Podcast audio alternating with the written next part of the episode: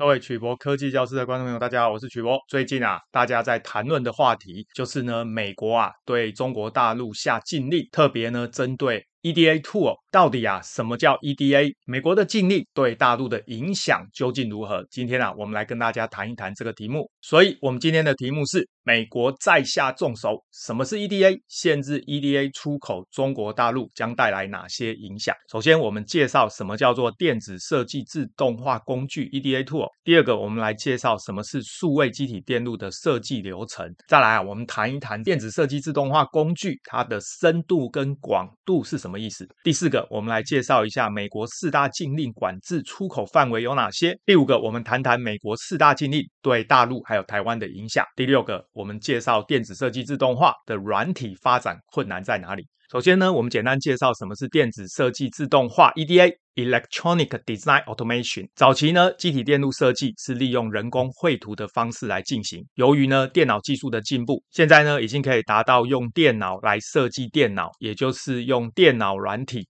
来设计机体电路这样的方式，我们呢也将这种利用电脑的协助来设计机体电路的方法称为电脑辅助设计，也就是大家常常听到的 CAD（Computer a d e d Design）。这种用来设计机体电路硬体的电脑程式软体，我们把它称为电子设计自动化工具，也就是 EDA tool。要特别注意，它是设计硬体的一种软体。这一种工具啊，非常的多。那其中呢，最重要的就是所谓的 Verilog 跟 VHDL 这两种软体程式。台湾跟欧洲的工程师呢，大部分都喜欢使用 Verilog，但是美国的工程师通常是使用 VHDL。这两者之间的差异没有很大。那么除了 Verilog 跟 VHDL DL 这种程式之外，还有其他许多电脑软体工具来协助 IC 设计工程师模拟跟除错。也就是呢，在积体电路设计的过程中啊，还有很多的模拟除错需要进行，这些都需要电子设计自动化工具。所以 EDA tool 它不是一个工具，它是非常多的工具，统称 EDA tool。而这个 VHDL 呢，它的全名叫做超高速积体电路硬体描述语言，它。它呢是专门用来设计硬体的软体，也就是用来设计机体电路的一种电脑程式。因为它是设计硬体，也就是机体电路所使用的软体电脑程式，所以我们把这种软体程式称为硬体描述语言。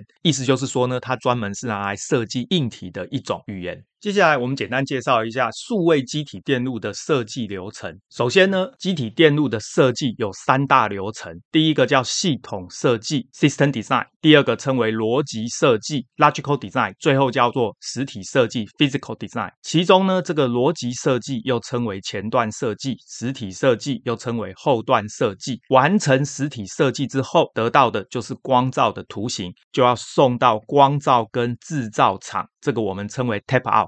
接下来就是制作光罩，再做晶圆代工，完成晶片之后，再送到封装测试场进行测试跟封装，最后呢就完成机体电路。首先呢，我们复习一下，这个是印刷电路板 PCB，上面呢长得很像蜈蚣，四边有角的，这个我们称为积体电路。积体电路的大小呢，要看复杂度。一般的处理器边长大概是二十毫米两公分，上面呢这个正方形的称为晶片 chip。晶片的边长呢，大概是十毫米一公分。那么在晶片上面呢，密密麻麻分布的就是所谓的电晶体。电晶体呢，有 MOSFET、FinFET 跟 GAA FET，大概呢尺寸是一百奈米。而电晶体里面呢，尺寸最小的就称为制程节点，大概是十奈米。那么一个边长十毫米乘十毫米的晶片上面，大概有多少电晶体呢？我们可以简单估算一下，边长是十毫米，换成纳米就要乘以十的六次方，所以呢，它的面积就是十乘十，还要乘以两个十的六次方，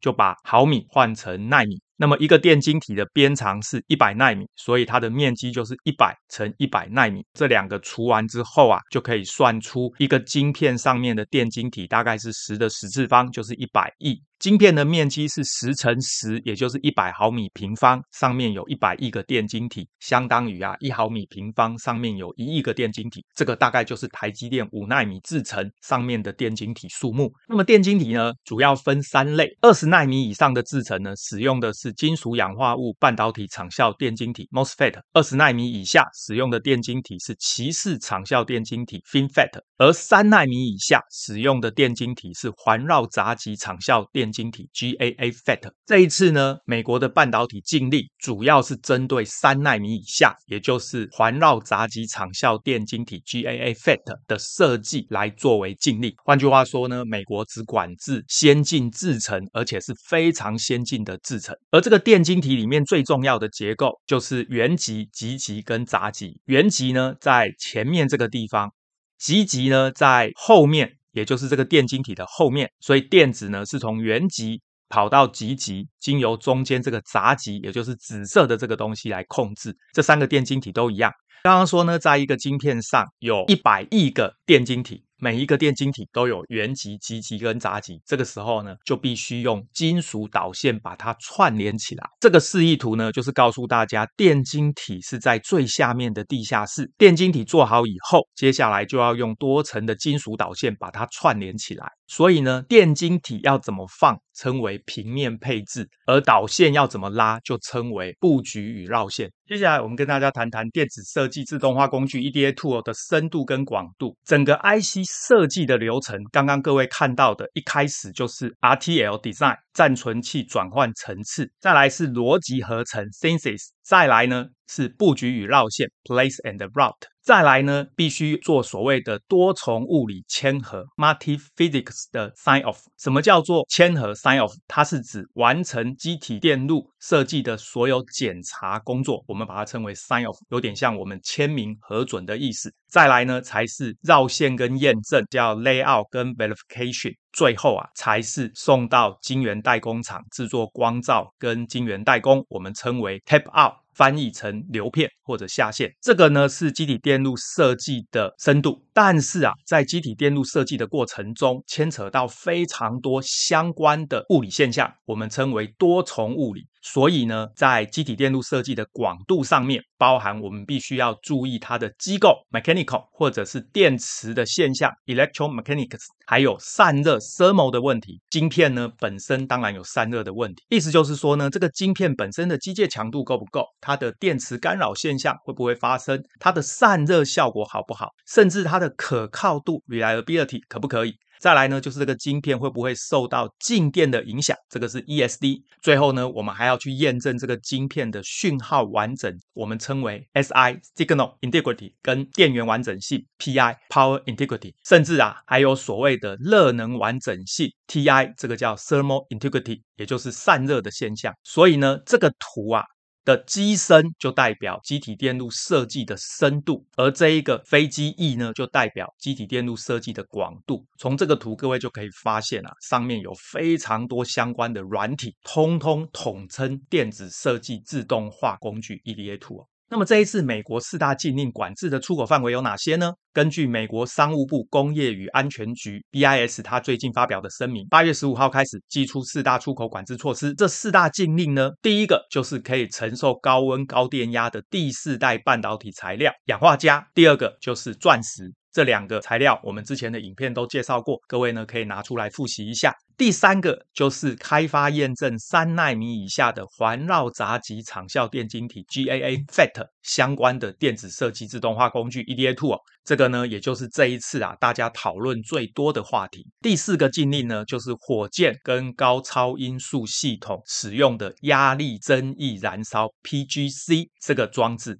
以后呢，有机会我们再来介绍。讲到 EDA Tool 啊，这个市场呢，基本上可以说是美国人完全掌控的市场。其中呢，第一名的厂商是易华电脑 Cadence，它的市占率百分之三十二；第二名的厂商是新思科技 Synopsys，它的市占率大概百分之二十九。这两家加起来啊，就已经超过百分之六十了。第三名的西门子 Siemens 大概只有十六 percent，第四名的安系斯 Ansys 大概只有五 percent，第五名的是世德科技，大概只有三 percent，剩下的啊才占其中百分之十五 percent。由此可见啊，只要美国下禁令，实际上呢，中国大陆确实啊是非常难以应付。美国四大禁令对大陆跟台湾的影响，首先呢、这个电子设计自动化工具 EDA tool 包含了制程技术、细制裁的授权，还有各种新的技术，而且呢，后段的实体设计必须跟晶圆代工厂合作开发跟验证。必须依照代工厂的制程特性来开发相对应的演算法跟模型，才能够确定提升它的电子设计自动化工具技术，也才能够让客户来使用这个工具做量产，提升它的良率。而中国大陆的华大九天呐、啊，在二零二一年就宣布跟三星合作，它呢是三星的 EDA tool 生态系非常重要的合作伙伴。